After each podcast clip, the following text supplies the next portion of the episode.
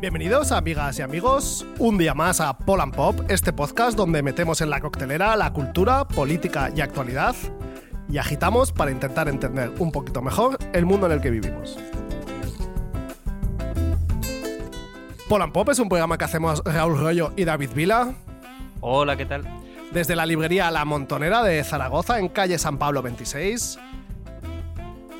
Nos podéis escuchar aquí en iVoox cada dos sábados. Recordad que podéis suscribiros, darle a me gusta y comentar. Sobre todo si queréis comentar cosas positivas. Sí, porque hay mucha tendencia, no sé si has observado tú, a que el comentario siempre es un poquito, un poquito lacerante, ¿no? Es como que se pasan por casa y nunca traen unas pastas, esas el, las danesas estas que vienen en una caja tan bonita. La gente no te comenta con unas danesas, te comenta a, ahí, a meter el dedo en el ojillo. Colaboráis con nosotros con vuestros comentarios, con vuestro feedback. En el programa de hoy, programa 2 de la temporada 4 de Polan Pop, vamos a hablar de la serie documental de HBO Salvar al Rey. Polan Pop destilado puro, porque a veces la cosa es un poco más pop, a veces la cosa es un poco más pol, pero yo hoy diría que igual es el, justo término medio, el, el Polan Pop pasado por el alambique. Esperamos que os guste, que os quedéis con nosotros. Y antes, la editorial. Bueno, pues hoy hemos venido aquí a politizar cosas. Hoy vamos a tratar de politizar la inflación. Algo que resulta fascinante de la política contemporánea, al hilo también del, del podcast anterior, si recordáis sobre Wendy Brown, es la extracción de los componentes democráticos y políticos de los debates que son relevantes. Y con la inflación es un ejemplo muy, muy claro, como lo fue en su día la interpretación de la crisis financiera de 2008. La idea de un crack financiero o de una inflación provocada por un elemento externo, como la guerra, aunque ya eh, sepamos que la inflación comenzó antes, lo que hace es separarla del contexto de su producción. Altera el problema y por tanto también altera las respuestas. Si vemos la inflación más allá de la guerra, con toda la trayectoria que ha tenido, podemos ligarla más bien a la evolución actual del capitalismo, al empequeñecimiento de la producción barata oriental y al aumento de costes en toda la cadena de producción y de suministro.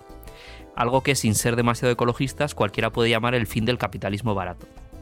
Si esto es así, es decir, si la inflación no es un fenómeno natural, sino que es un efecto de cambios sistémicos, tenemos otro paralelismo con la crisis de 2008. Aquí, igual que entonces, prestamos atención a aquello que ha cambiado, los mercados financieros, ahora la inflación, también la geopolítica, pero no a aquello que acompaña los cambios, es decir, los ajustes o las adaptaciones. Y es en este punto donde venimos a politizar.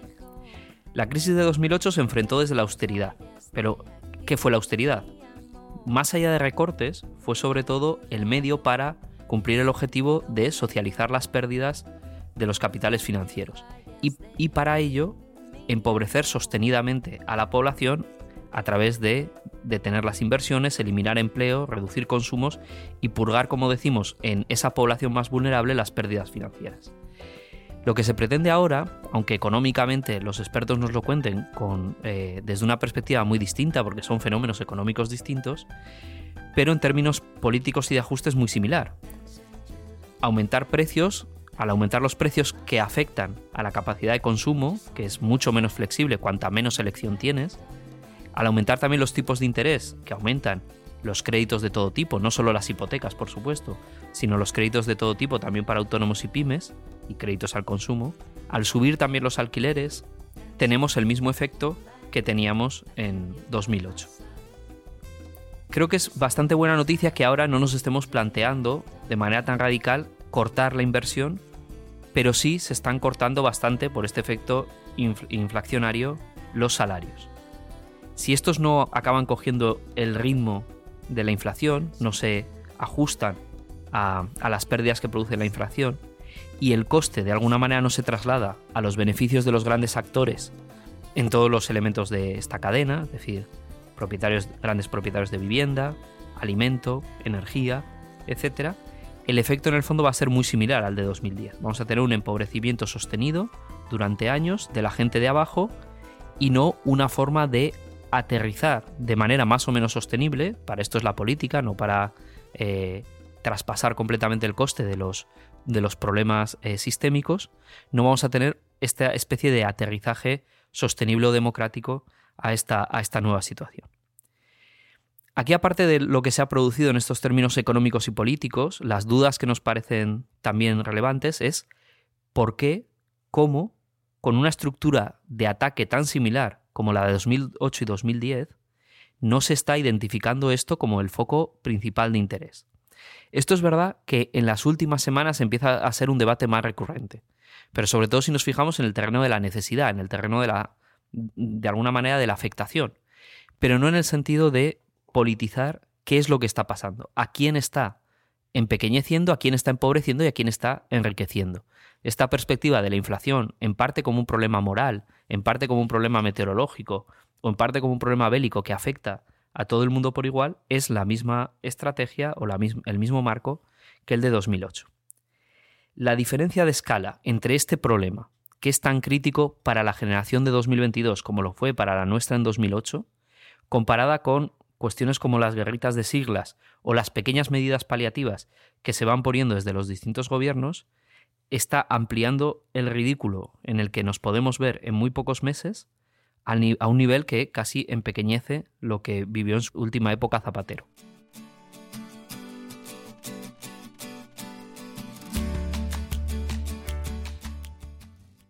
Islas Caimán, 2 con 2 de la tarde. no, perdone, no puedo dar información sobre la cuenta secreta ilegal de ese cliente. Changos. Uh -uh. No debí decir que era mi cliente. Changos. No debí decir que era secreta. Changos. No sé por qué dije que era ilegal. hace mucho calor. Polan Pop. Susu, suscríbete. Hemos quedado completamente fascinados por esta serie documental de HBO, Salvar al Rey, como también estuvimos fascinados por el podcast Ex-Rey, y hoy venimos con la cucharilla de postre dispuestos a rascar hasta el fondo del cubo de 3 kilos de Hagen Dazs. Vamos a intentar analizar un poco lo que cuenta el documental, pero también analizar un poco cómo se cuenta, cómo funciona eso, o sea, cuáles son como esos elementos que nos encontramos todo el rato construidos en torno a, la biografía del rey, o del ex rey concretamente, porque creo que hay ahí como mucho, mucho juguito. En primer lugar, tiene bastante salseo quién ha hecho este documental. Sí, bueno, aquí nos vamos a remitir, nosotros no sabemos nada del mundo de la producción televisiva a, lo que publicó Mariona Cubells en, el Huffington Post.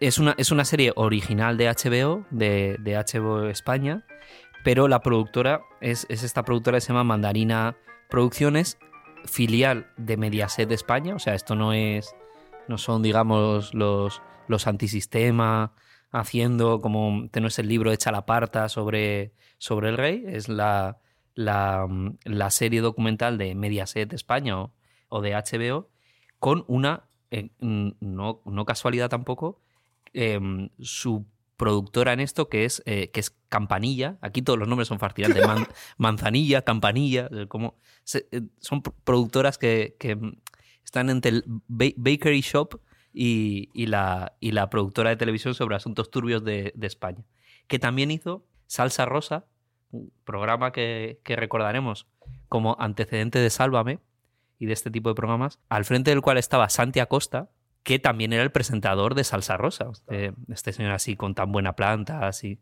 que como había sido, a lo que se ve, periodista de investigación, pues está al frente de este documental. Bueno, o sea que Quiero decir que no, que mm, eh, no, mm, no es, es verdad que, el, streaming en este de HBO no es Netflix y que todo tiene ahí como más perfil de nicho, más perfil gafapasta, pero, pero bueno, que no es una cosa, no es una cosa, no deja de ser mainstream el asunto, ¿no? O sea, es curioso, en primer lugar, que, que, puedan ser este tipo de figuras como, como Santi Acosta o, o, el caso de Pilar Urbano cuando escribe la Grandes Memoria es donde esa biografía de Suárez, donde en parte eh, carga mucho con el rey, o, la biografía de la reina, etcétera, etcétera, o Pilareire con, con Joel Rey, que sean este, este, tipo de figuras, eh, bueno, de, la derecha mediática, eh, algunas con carne del opus, nada, nada más y nada menos, que precisamente puedan ser el lugar de enunciación de, de esta de esta narración sobre el rey. O sea, eso, es, eso es una cosa que siempre me ha hecho, me ha hecho bastante, bastante gracia.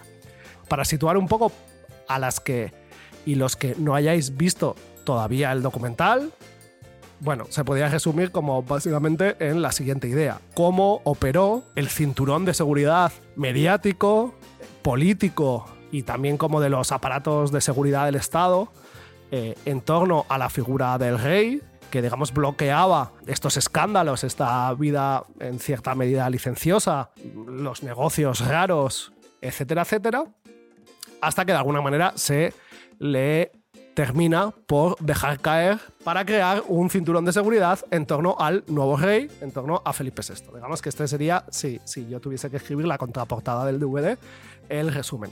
Si lo tuviese que contar un poco mejor, eh, diría que es la historia del megaborboneo.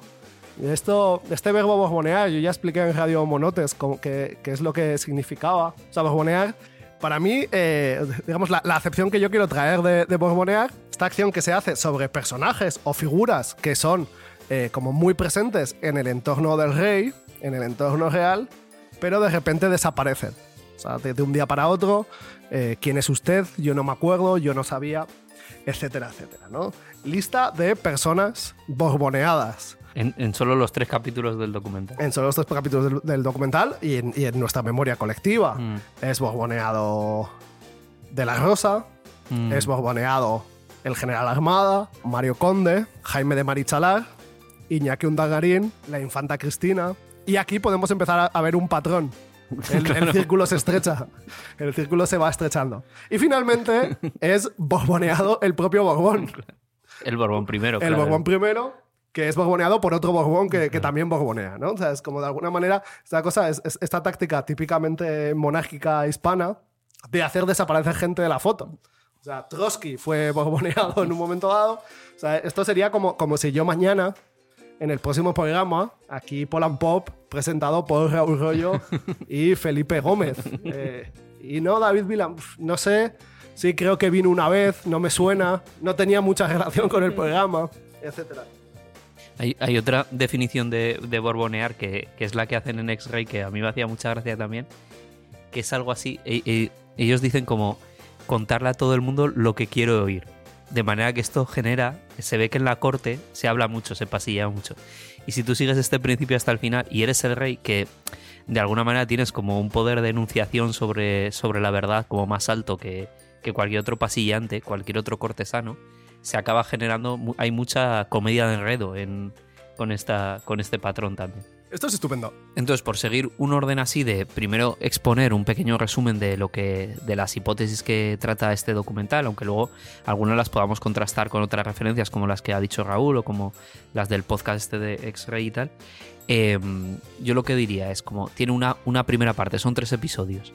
Es auge y caída de esta figura. Entonces, la primera parte de auge eh, de alguna manera explica, sobre todo, tampoco están, por ejemplo, si lo contrastamos con el, con el docu, o sea, con el podcast de X-Ray, en esa parte se detenía mucho en la infancia, en el proceso personal que había, que había llevado a un muchacho que estaba fuera de, de la corte, que vivía en Estoril con su padre, lo que sea, a meterse en el ojo del huracán de la sucesión de Franco en, en, en España. Y como eso pues le había generado también eh, cuestiones eh, psicológicas, vitales, que en, en incidían mucho en que eso marcaba mucho su forma de reinar. ¿eh?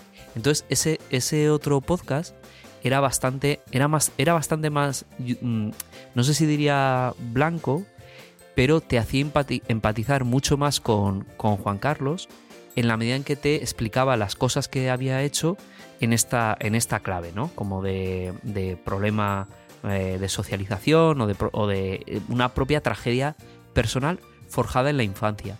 Mientras que en este... Es una narración más intimista, ¿no? O sea, de alguna manera también por formato, es un, formato que utiliza mucho la lectura en primera persona, mm. se, utiliza un software para simular voces que, recrea determinadas escenas, etcétera, etcétera, mientras que este otro está mucho más basado en una voz en off, imágenes y entrevistas a comentaristas que comentan eh, la cosa, muchas veces con bastante mordiente también. Sí, Y sí, so- sobre todo lo que es este, lo que es este segundo es más ácido, porque ahí no eh, es directamente en Salvar al Rey, es un documental donde eh, es un documental de investigación y todo lo que quieran. Pero ahí no hay nadie que hable bien del rey, ni uno. O sea, de los 50.000 que salen, salvo José Bono, que es el único defensor que, que queda de Juan Carlos I, nadie habla bien del rey. Entonces ahí hay una elección también de los es- testimonios. spoiler, al rey que se salva no es a Juan Carlos. No, no, a, a Juan Carlos. No, no, sí, sí. O sea, la gente que vaya con la idea de qué bien eh, se salva Juan Carlos se va a decepcionar un montón. No lo, no lo veáis. Y hay, un, hay una cosa que a mí eh, éticamente me parece muy fea. Pues claro, aquí lo fácil, porque ahora ya se ha abierto la veda, es, es- es meterse con Juan Carlos. Pero nosotros que eh, como vanguardia cultural en la que se constituye ridículamente este programa, lo que, lo que da pampurria es, eh, son muchos testimonios relativos a la primera época. O sea, por ejemplo, cuando sale Iñaki Gabilondo contándote que él creía que, él creía que lo de la inviolabilidad que se había puesto en la Constitución era bromi, tú, tú dices, yo, yo esto, esto cómo me lo, esto cómo me lo creo yo. O sea que, que tú, tú puedes entender que la, transición del régimen se hiciera sobre la premisa de que había que conservar una suerte de, de poder absoluto que residía en esta idea excepcional de la inviolabilidad. Pero tú no me puedes contar, Iñaki, cua- 40 años después de eso, que, pensabais que era broma. O sea, que, que era una cosa folclórica o que la, la Constitución se ponía las cosas pues porque había que llenar los papeles. Y esta, y esta cosa de ingenuidad como inducida en la que todo el mundo vive, porque claro, la gente no tiene, la gente no tiene que explicar lo que ha hecho Juan Carlos, la gente tiene que explicar lo que han hecho ellos para que Juan Carlos hiciera lo que, lo que hizo. Y, y esta parte es eh, eh, la primera parte, incluso la gente que aparece ahí, que aparece con un perfil crítico de Juan Carlos, es que tiene un punto de enunciación complicadísimo, porque es que son eh, parte de, de toda, de toda esa impunidad y de, todo, y de todo este sistema. Entonces las justificaciones son de este tipo. Yo no sabía lo que significaban las cosas, pues parecía que esto iba a parar algún día. Pues, mm, o sea, es, es una cosa infantil de una manera. Sí que es cierto que, que con eh, escasas excepciones, salvo Ana Pardo de Vera, alguna persona más y Raúl Burillor, estos son Mm. pura cultura de la transición, o sea, protagonistas absolutos de la vida cultural y mediática de, de la transición, que en parte, o sea, hay, hay como dos elementos que, que chocan. La impunidad con la que se expresa esto, el, el- el esto ya se sabía, el esto ya se sabía, pero lo manteníamos en la recámara, o sea, que en parte también hay un desnudo o un ponerse al desnudo de todo una cohorte o una generación de periodistas que efectivamente fueron cómplices y protagonistas de este eh, cinturón de seguridad en torno, a, la figura del rey. Porque de alguna manera eh, se, combina como mucha ingenuidad con mucha picardía. En este sentido de, bueno, de, todo esto estaba, era un rumor de fondo y tal, pero, pero efectivamente son los protagonistas de haber hecho que esto no fuese una primera plana en, en 40 años de, de democracia española. Eso, por ejemplo, en, el podcast de, X-Ray se, se cuenta bastante mejor como la, la vida de los paparazzi y la fiesta en Mallorca en torno a, a la figura del rey, como eso en sí era una, una suerte de industria cultural en sí misma, claro. Pues meterle ya un poco de chicha si, si queremos. O sea, Mm. por ejemplo, eh, en relación a esto, o sea, una- uno de los tramos finales del documental, un poco, efectivamente, se centra en, digamos, la interpretación extensiva que se hace de, del artículo que confirma la inviolabilidad real. ¿No? De alguna manera. Y eso se pone en cuestión en parte porque es uno de los problemas eh, que tenemos ahora mismo. En parte aquí hay algo que, que efectivamente a la gente del teoría del derecho os tiene que gustar mucho, que es cómo, cómo se expresa que precisamente en el pináculo de la soberanía, la norma que, que esa soberanía funda no funciona exactamente. O, o sea, digamos como ese, ese lado gris de la soberanía. O sea, el problema en relación a la, a la inviolabilidad es que parece que no tiene límite. Es decir, Claro. que la, la infalibilidad papal, el papa es infalible bajo determinadas condiciones. Tiene que hablar es cátedra en materia de fe o costumbres, tienen que ser como creencias necesarias para la salvación. O sea que si el papa dice que el Fernet es lo puto mejor y que te tiene que gustar muchísimo, pues muy bien, señor, suélteme el brazo. O sea, no, no, o sea, digamos que, que un poder o un gran poder no solo tiene una gran responsabilidad, sino como un ámbito delimitado de actuación, etcétera, etcétera. Y esto, por ejemplo, en relación eh, la, la inviolabilidad del rey parece que no se circunscribe a sus actos como jefe de Estado. Claro, pero piensa lo contrario. O sea, ¿qué, ¿qué, actos que uno hace como jefe de Estado son ilegales? Y por tanto, hay necesidad de decir que eres inviolable en esos actos. Mi argumento es el siguiente. La inviolabilidad existe porque tiene que servir para algo. Entonces, tú dices, no, tiene que servir solo para los actos que realizas como jefe de Estado. Y yo te digo, no, es que para eso no hace falta la inviolabilidad, porque ninguno de esos actos es posible que sea ilegal. Porque si no, no serían actos que tú haces como jefe del Estado. Si existe la noción de inviolabilidad, hay que entender que existe para lo otro. O sea, no tiene ningún otro, no puede tener ningún otro sentido, porque para lo uno es como ponerte un paraguas dentro de casa. No tiene sentido. Si tú tienes un paraguas es para cuando sales, no para, no para cuando estás dentro. Es para usarlo y, el, el, paraguas solo se saca para usarlo. El, que saca la inviolabilidad para no usarla es un panguela. Esto, esto podríamos. Esta es la eh, teoría del Estado. Sacar la, sacar la conclusión. No sé, esta, esta es un poco mi, idea, que, a, ver, a, mí me gustaría más la otra interpretación, pero creo que, que es un poco autoengañarse en relación con la gente que, que, que, estaba diseñando eso. Yo creo que en su fuero interno, incluso explícitamente, nadie podría decir que la inviolabilidad iba a servir para otra cosa. O sea, la inviolabilidad iba a servir para garantizar que a, que a esta persona nunca se le pudieran pasar cuentas por nada. Eh, obviamente, las cuentas solo se te pueden pasar por, por, por, cuestiones, eh, por cuestiones que sean ilegales, claro. Entonces el problema es la inviolabilidad en sí misma. Claro, por supuesto, ese, es, el, ese, es, el, ese es el problema. Yo, yo, creo que eso es un poco lo que, lo que es excepcional, porque no, porque no hay el, el, problema que dice alguna gente de que no es que un jefe de Estado tiene, yo no que sé qué, en qué película de James Bond se, se, piensa que vive el Estado de Derecho, el jefe de Estado tiene que hacer cosas que son ilegales, pues eh, dígame algunas, algunas necesarias para el bienestar de, de España que tiene que hacer un, un, jefe de Estado que sean, que sean ilegales. Porque hay cosas, hay cosas mm, oscuras y transparentes para las que hay fondos reservados, servicios de inteligencia y todas. Pero es que esas cosas son estrictamente legales. Porque desde Maquiavelo se sabe que en el Estado hay que hacer cosas que no se pueden exactamente contar para la supervivencia del Estado y de su población. Pero todas esas son, eh, son, son legales eh, y tienen, su, y tienen su, su, amparo, al menos hasta cierto punto. Y no necesitan una cláusula de inviolabilidad. No, porque nadie la tiene. Porque es que solo la tiene, em, solo la tiene el, jefe, el jefe de Estado. O sea, si es que luego cualquier presidente de gobierno, puestos en esta historia de que un político de alto cargo, es un poco James Bond, que tiene, que tiene una especie de, licencia para matar o algo así, es que la necesita, o sea, sería más oportuno en, la jefatura del gobierno que en la jefatura del Estado, no lo sé. O sea, yo, entiendo que esto tenía el sentido, eh, pues eso, eh, teológico, tradicional y, tal. En, en la segunda parte del documental que se cuenta ya así, ahí sí, la, caída de, la figura de Juan Carlos, lo relevante es que la conducta se mantiene invariable, o sea, no hay cambios de conducta. Lo que hay son cambios en dos órdenes. Uno, que es el que incide mucho el documental y incide mucho el de Ex-Rey y ha sido el relato general, es el cambio de contexto. Parece que lo que pasa con la figura del rey es que él es constante en sus acciones, pero lo que cambia es el ambiente. Y de repente la gente está muy encabronada con el 15M y cosas tolerables antes ya no son, ya no son tolerables.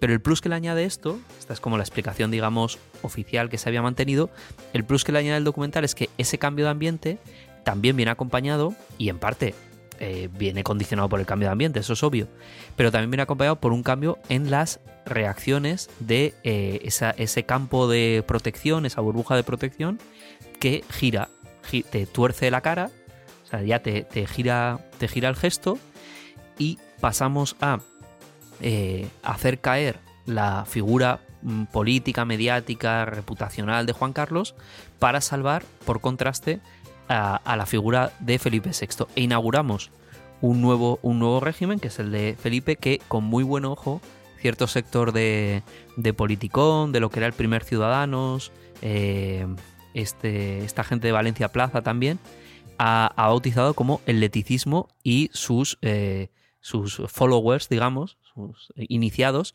que serían los leticios. Porque tú que sigues más un poco Valencia Plaza, como es que a mí me parece un concepto importante. Hace, mm, está hecho con un poco de mala hostia, eso también hay que reconocerlo. Viene fino. Pero, pero ¿tú cómo definirías esta idea de, del nuevo régimen? En parte, lo, más interesante del proyecto leticista es que es su fracaso. El eh, nacional-leticismo. eh, que de alguna manera ese proyecto que, que venía acompañada por la regeneración de la monarquía, pero que también venía como una especie de, de regeneración blanca eh, del régimen del 78, que en un momento dado podía encarnar eh, ciudadanos, eh, etcétera, etcétera, de regeneración superficial, de regeneración de las caras, que tenía menos que ver con, con cambiar las estructuras profundas, ni siquiera la cultura política, sino más bien una regeneración propiamente generacional, de caras, de gestos, una adaptación a los tiempos, que podía consistir en que, en que el nuevo régimen eh, consistía en que pues, la reina Leticia podía ir un día con New Balance. O sea, Mm. Esto sería un poco el, el- el core duro de- del concepto leticista. A estas alturas del partido vemos cómo ha fracasado. O sea, el, el proyecto alternativo, eh, quincemero, eh, de, de cambio de régimen no, no, no ha triunfado, pero esta otra apuesta tampoco lo ha hecho. Mm. Entonces, Bueno, no sé, así- yo- así yo- definiría yo- el leticismo. sí, ¿no? Como cosas, eh, cosas conservadoras hechas pasar por progresistas. Sí, la ¿no? regeneración cosmética, ¿no? De alguna Mm. manera que, que tenía que ver con, con un cierto, con un cierto espíritu que, buena, que en buena medida también, ta- también tenía el 15 metros elementos de hace falta nuevas caras, nuevos cuerpos, nuevos sujetos que, que, digamos tengan otro pasado, otro background, Mm. eh, mayor afinidad eh, generacional con, con- con el presente, etcétera, etcétera. Eh, pero que sin que esto supusiese pues, ni, ni- ni particularmente un cambio de, de cultura política, ni de los mecanismos de funcionamiento de las instituciones, ni exactamente de nada. Una cosa, esta cosa de, bueno, Pues bueno, la, la- la hipótesis principal de- del documental es que el leticismo no se hace solo, el leticismo hay que hacerlo. hay que hacerlo fuerte, ¿eh? Hay que hacerlo y, y a ello, y a ello se, se pone tanto, pues, un poco los, los aparatos de- del Estado en sentido amplio. Porque Esos- hay, esos hay- mismos sujetos que habían Eso es. sido los protagonistas del cinturón de seguridad eh, eh, toman la decisión de que, de que, lo que como lo que hay que salvar es al, al rey, Mm, eh, lo que hay que salvar es la, la- la figura monárquica, hay que dejar caer a la persona, esa, esa que no está afectada por la inviolabilidad, para precisamente poder levantar con cierta garantía mm. la figura del, del nuevo rey. Mm. A mí en, en estas, ahora vamos ya un poco a entrar al análisis, pero en este tipo de, pues claro, esto en el fondo, esto es, un po- esto es un poco una ficción, o sea, no es una ficción en el sentido de que lo que se cuenta en el documental es mentira, ni que lo que decimos aquí es mentira, sino que esto es un, esto es un relato, pues en el, en el sentido de que, de que es un procesamiento narrativo de, de la historia. Arquetípico, vamos. Eh, claro, y de, y de la historia de un país que es desbordante y, y absolutamente compleja y que nos contamos por, por esta narración porque, pues porque no hay nuevas temporadas de Juego de Tronos todos los años. Este año sí, pero, pero viene con esta. Sí, yo- yo establecería la, la tesis dura Mm. de, de que este documental tú, tú no lo puedes entender si, si no has visto Juego de Tronos Claro. o no has visto Succession. O sea, no es que en Succession o Juego de Tronos o, este tipo de, series políticas se refleje la realidad, sino que, que en- la medida en la que se cuenta esta realidad es, está puramente basada en elementos narrativos eh, tomados de, ese tipo de, ficciones. Y aquí, aquí sí que hay muchos elementos. A mí esto, en parte, como, como los mitos se gastan de usarlos, eh, y los mitos de Juan Carlos han sido tan repetidos y precisamente son los que se, se- se reiteran una y otra, y otra vez en, en el documental, parte de la gracia o, una cosa que- que podríamos hacer es intentar ver cuáles son esos elementos arquetípicos, o sea, como Mm. esos, esos elementos que por una parte, eh, digamos que, que tienen tanta potencia, eh, eh, están tan insertos, llámalo en el inconsciente cultural, en nuestro background cultural, etcétera, etcétera, que no solo articulan como, como la ficción, sino que articulan la, la- la propia construcción de las biografías y las maneras de, de narrarlo. O sea, aquí, o sea, de alguna manera, veamos qué tipo de elecciones narrativas hacen no solo los editores del documental, sino también las personas a las que entrevistas Mm, de subrayar, eh, puntualizar, hacer hincapié en determinados hitos de la biografía de, de Juan Carlos, ¿no? O sea, a mí, así haciendo un poco de, de, de estudio, o sea, como... eh, Esto que se oye es la bibliografía que viene. O sea, de alguna manera, esto- estos son como, como los mitemas, ¿no? O sea, como, como los elementos, como las estructuras invariantes y paradigmáticas que, que- cuya combinación construye los mitos, ¿no? O sea, un mito es la, eh, la- la combinación y distribución de determinados mitemas o funciones narrativas, ¿no? O sea, así como hacia- haciendo un repaso, un poco de, de apuntes Mm. de algunos elementos como que, que en el análisis del folclore, de la literatura, eh, de, de esto que se llama la, la mitocrítica, etcétera, etcétera, como eh, algunos elementos como que, que los autores clásicos han considerado invariantes. Ha- Hago un password de varios, o sea, eh, y no hago una lista concreta que probablemente puedan ser como 81 elementos, etcétera, etcétera. Pero, pero hay algunos curiosos que, que- que creo que nos van, nos van a sonar o, o, eh, o que, o que precisamente cuando se hace esta narración eh, hace eco con esto, ¿no?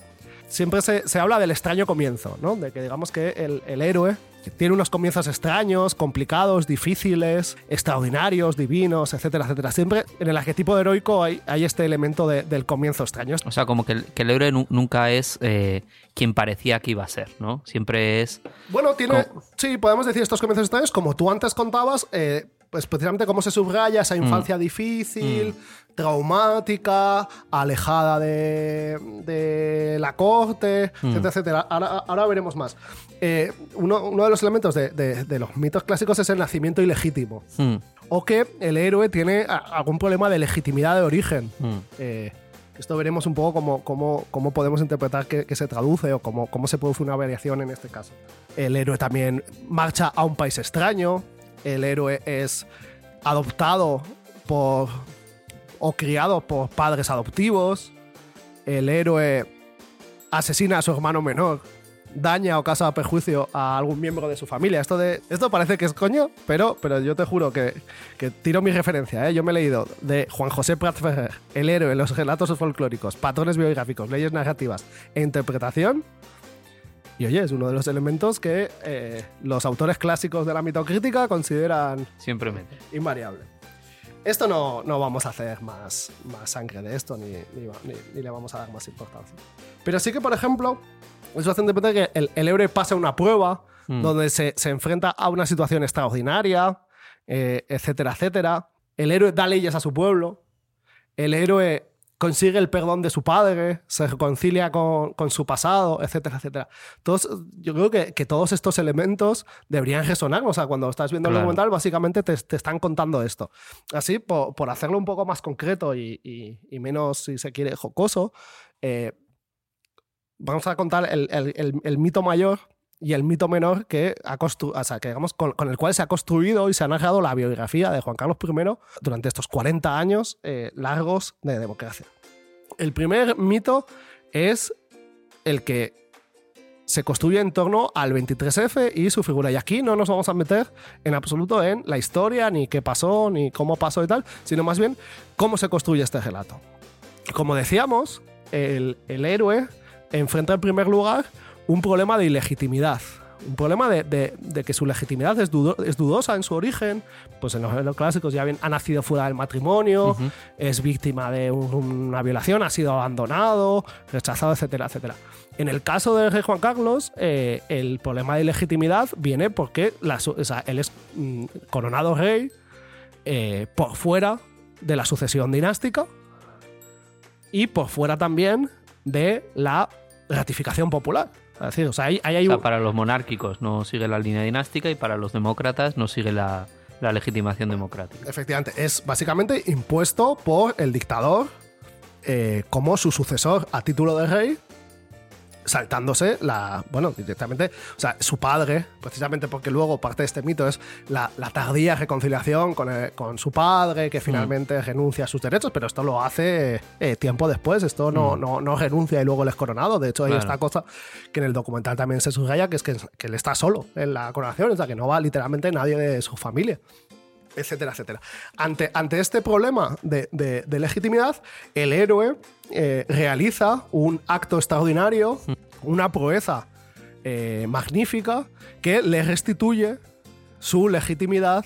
Digamos, el héroe se corona Hmm. eh, a través de, de- de este, de este acto extraordinario, restituyendo esa legitimidad que de alguna manera eh, estaba ausente, carente o, o en duda. ¿no? Básicamente, si esto no es el relato del 23F, Sí, o de, Suárez, de la, de la promoción de Suárez, ¿no? También, sí, sí, esa combinación de los dos. O sea, ¿cuántas veces hemos escuchado? Aquí es donde el rey se, se, se coronó realmente, etcétera, etcétera, lo, lo- el clamor popular. eh. Todos pasamos a ser no monárquicos, pero sí juancarlistas. Esto está guapísimo. O sea, esto está guapísimo. Yo lo digo mucho. Es, esto, es un rancio facts eh, cum laude. Eh, efectivamente, o sea, si este mito ha sido tan efectivo, o sea, si, si- ese cinturón de seguridad que existía en torno a Juan Carlos tenía todos estos elementos materiales, pero tenía elementos simbólicos de, de- de extraordinaria eh, efectividad. Y efectivamente, este mito ha sido eh, muy funcional. Yo un poco simplemente trato de subrayar Mm. que es que su efectividad es porque, porque la misma manera que funciona co- con, él, funciona en el, en el, en El hombre de la máscara de hierro Mm. y tantísimas eh, películas que, que hemos visto. No, no, estoy, estoy de acuerdo en todo. Al, al desconocer sobre este tema que estás tratando, todos sus elementos, pasó a estar de acuerdo. Ahora, eh, eh, así un poco para terminar, como, como coda final, sí que es un poco como, como el mito menor, ¿no? O sea, Mm. que, esto a mí, que este sí que a mí me vuelve puramente loco, loco. Y en parte porque este sí que tiene más elementos puramente mm, mito. Más, pu- ah, más elementos puramente míticos, de leyenda eh, popular. eh, bueno, de, de- que, que parece ya no corresponder tanto co- con, la realidad y a la que vamos a titular el, el mito del rey Motero. Se, se recoge alguna cosa también en el documental, pero que, que, que- que, eh, diría que Poco, ese- poco se recoge para lo que merecía. o sea, este mito, este mito ha sido extraordinariamente asentado y difundido. O sea, esto es una cosa que a mí mi madre me contaba de pequeño, pero que, por ejemplo, aparece en Cuéntame. O sea, en Cuéntame hay un capítulo donde aparecen eh, eh, eh, tres moteros eh, y, y uno es el rey y van al bar, al bar del barrio de Cuéntame. Del se comen Antonio. las lentejas de, de la sobrina, se llevan eh, tres cajas de vino de, de Antoñito. Este, este, este mito es, es absolutamente, es absolutamente fascinante y creo que ha sido muy efectivo para construir, o sea, no precisamente durante mucho tiempo se- eh, nos hemos referido a- al rey como el campechano. Mm. O sea, esta figura de el rey popular, populachero, que se mezcla con su pueblo, eh, etcétera, etcétera. Que por otra parte, la parte de verdad que tenía es que en, en parte le gustaba la, la- la- la fiesta y el vino, se podría decir, o sea, pero Sí, esto que cuentan el rey de escaparse con la moto, de la seguridad personal y un poco.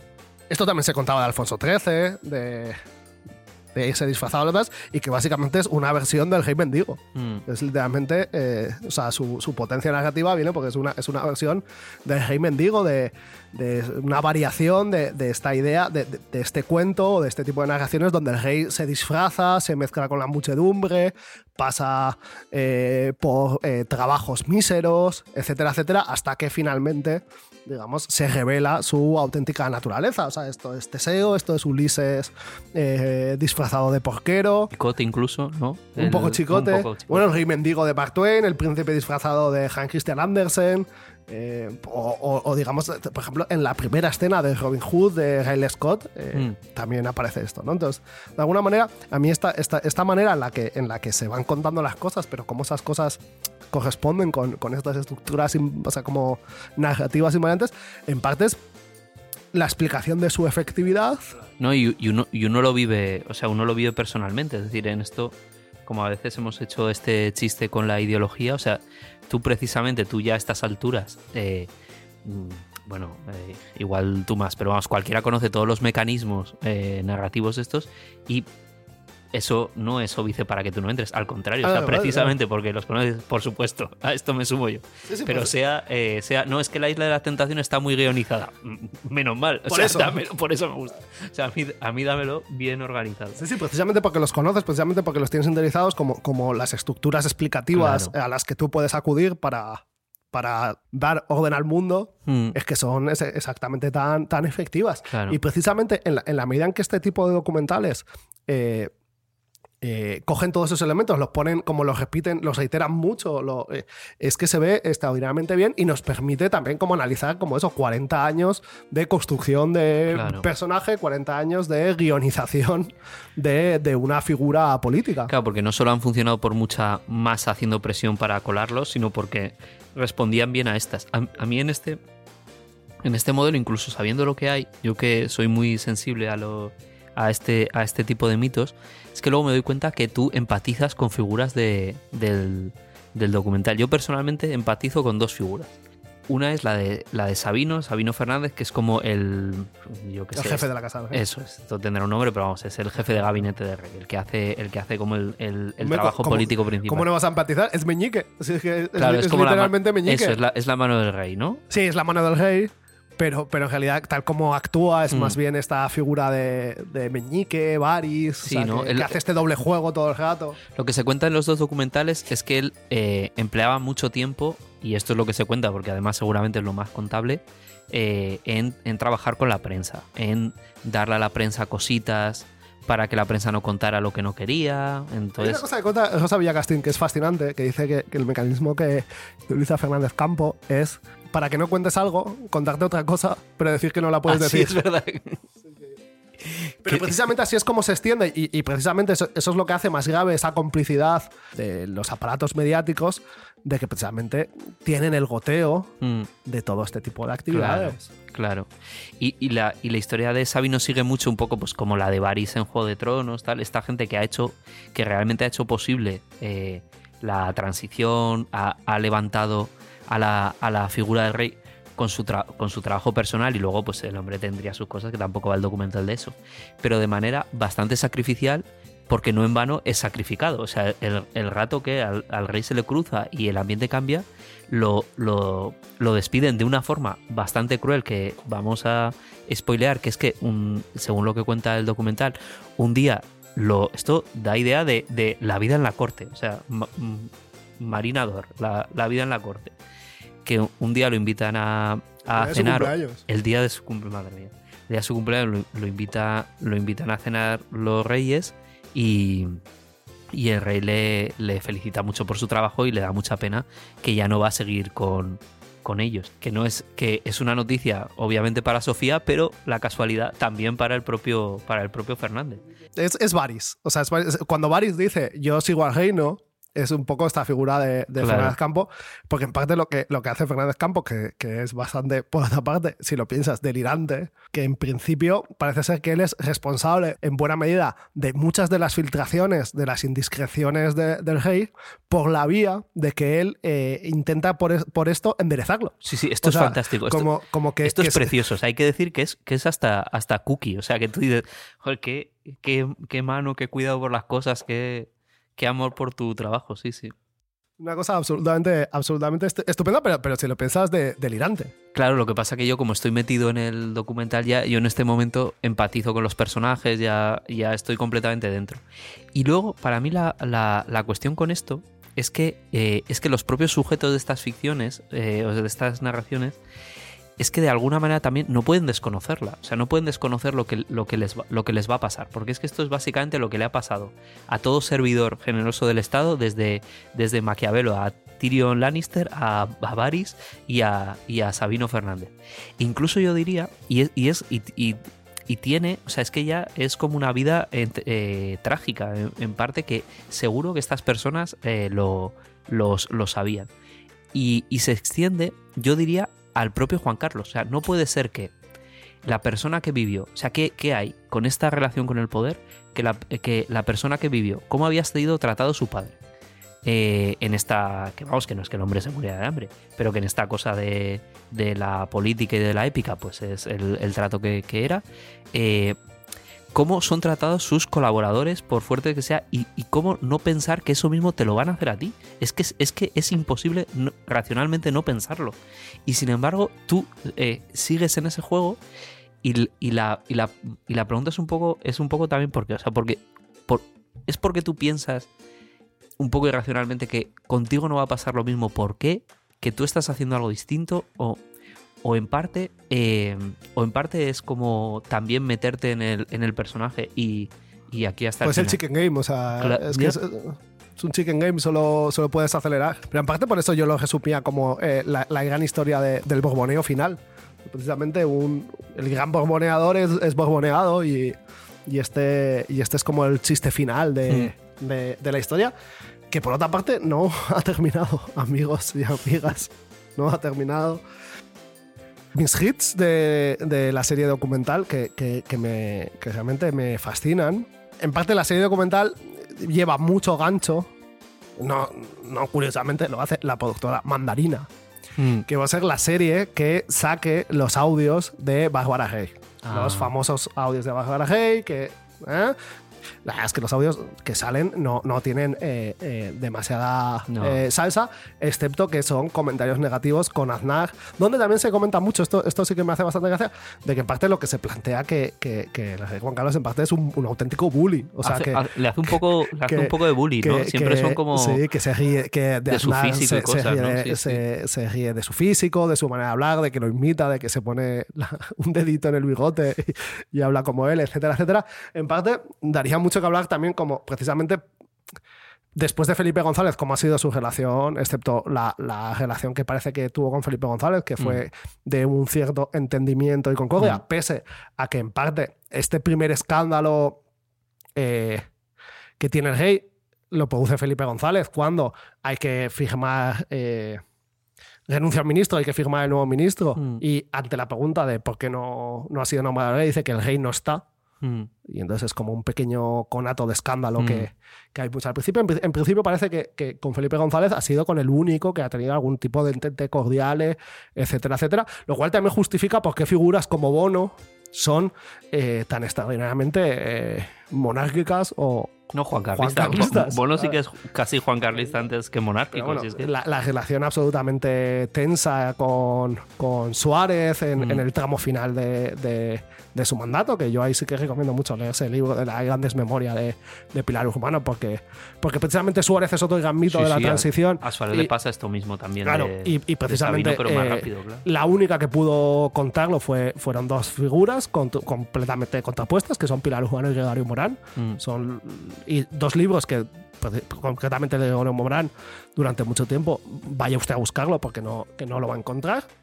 Eh, sí, bueno, la, la relación absolutamente nefasta con Aznar, con, con Zapatero, con Rajoy, en la medida en que ellos intentan intervenir también sobre este pináculo de la soberanía y poner un poco coto de, de manera infructuosa a este tipo de actividades y licencias, ¿no? Pero bueno, este era como el marco del escándalo que de alguna Mm. manera daba pie al, a- al documental, donde ahí se narra su, su relación con distintas mujeres. En cierta medida se plantea esta cosa de todas han aprovechado de él, cuando, cuando en parte, sí, eh, parte del drama que se ve con Bárbara Reyes, que en parte ella tampoco es capaz de librarse de él y, y cada vez exige más y exige cosas, eh, pues que- porque es que no parece que ella pudiese romper esa relación. Pero digamos, como por poner una nota de, de humor, es que na- nadie tira las grabaciones, o sea, que no es que solo Bárbara Reyes tuviese las grabaciones, que, que esta figura de, de eh, Queca Castillo, que en parte eso parece que es como, como una relación de una cierta amistad profunda durante muchos años, etcétera, etcétera. En, algunas biografías aparece como, como, como la consejera, como, como la amiga eh, a la que él consulta cosas. Esta señora no, ha tirado una sola claro. cinta del contestador. Claro. O sea, es una, es una cosa increíble. A mí esto, esto me, me, me parece absolutamente fascinante. Yo nada, una cosa que me ha, me ha hecho mucha gracia viendo también de dónde venía el documental y todo, es un poco el, el estilismo del documental, porque ahora cuando he visto con este artículo de Mariana Cubells que, que venía de esta productora también de, de salsa rosa y tal, hemos entendido, por un lado, el, el ambiente inicial este como de true crime, que hacen todas estas cosas absurdas que solo se han hecho 50.000 veces, de poner en una pared fotos y Uh. chinchetas y que es como... Y líneas rojas. y no, hilos, ¿no? Es muy importante que sean como hilos que le dan vueltas, porque ahí te explica todas las conexiones. Es, esto, si queréis hacer periodismo de investigación, ya podéis, ya podéis tener una casa grande, porque si tú no llenas tu casa de, de fotos y chinchetas e hilos por todos lados, no estás investigando. Eso, otra estructura invariante que es, es fascinante, que es esta de, de poner los papeles y las fotos en el suelo y llenar, y llenar, y llenar tu salón y en una noche resolver, resolver el caso. Es, es- es Pero, pero esto lo, lo gracioso es que este estilo salsa rosa se ha extendido a una cosa que hacen que estilísticamente es fantástica, que, que es juntar, cuando juntan a exagentes del CNI, que también hay que decir que el, el, eh, la credibilidad que se da a exagentes del CNI para mí es... eh, es, es excesiva porque ahí no sé, supongo que habrán, supongo que los testimonios estarán corroborados como sea, pero que son un poco, se les da mucha mucho peso en, la, en, el, en el fondo de veracidad de la narración. Pero lo más gracioso es que se les pone a hablar en un ambiente que es completamente de este hilo de salsa rosa, sálvame, que es en una mesa camilla, pero literalmente, ¿no? Están los tres señores ya mayores ahí contando su vida, con una mesa camilla en medio. Entonces combina muy bien el true crime con eh, un poco el costumbrismo español, que es, que es el true crime de mesa camilla. Y eso, eso va a ser difícil que te lo traiga Netflix con una cosa así yankee muy producida mejor. Ahí también hay que, hay que reconocer esos, esos valores de producción que se llaman.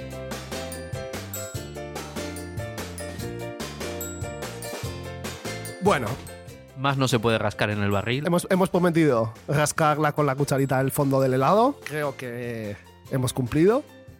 Y yo sí que propongo terminar con una propuesta de reflexión ético-política que es que todas las noches nos acordemos de que tenemos un rey en el exilio y nos preguntemos por qué. Esperemos que os haya gustado y nos vemos dentro de dos semanas. Hasta luego. Hasta luego.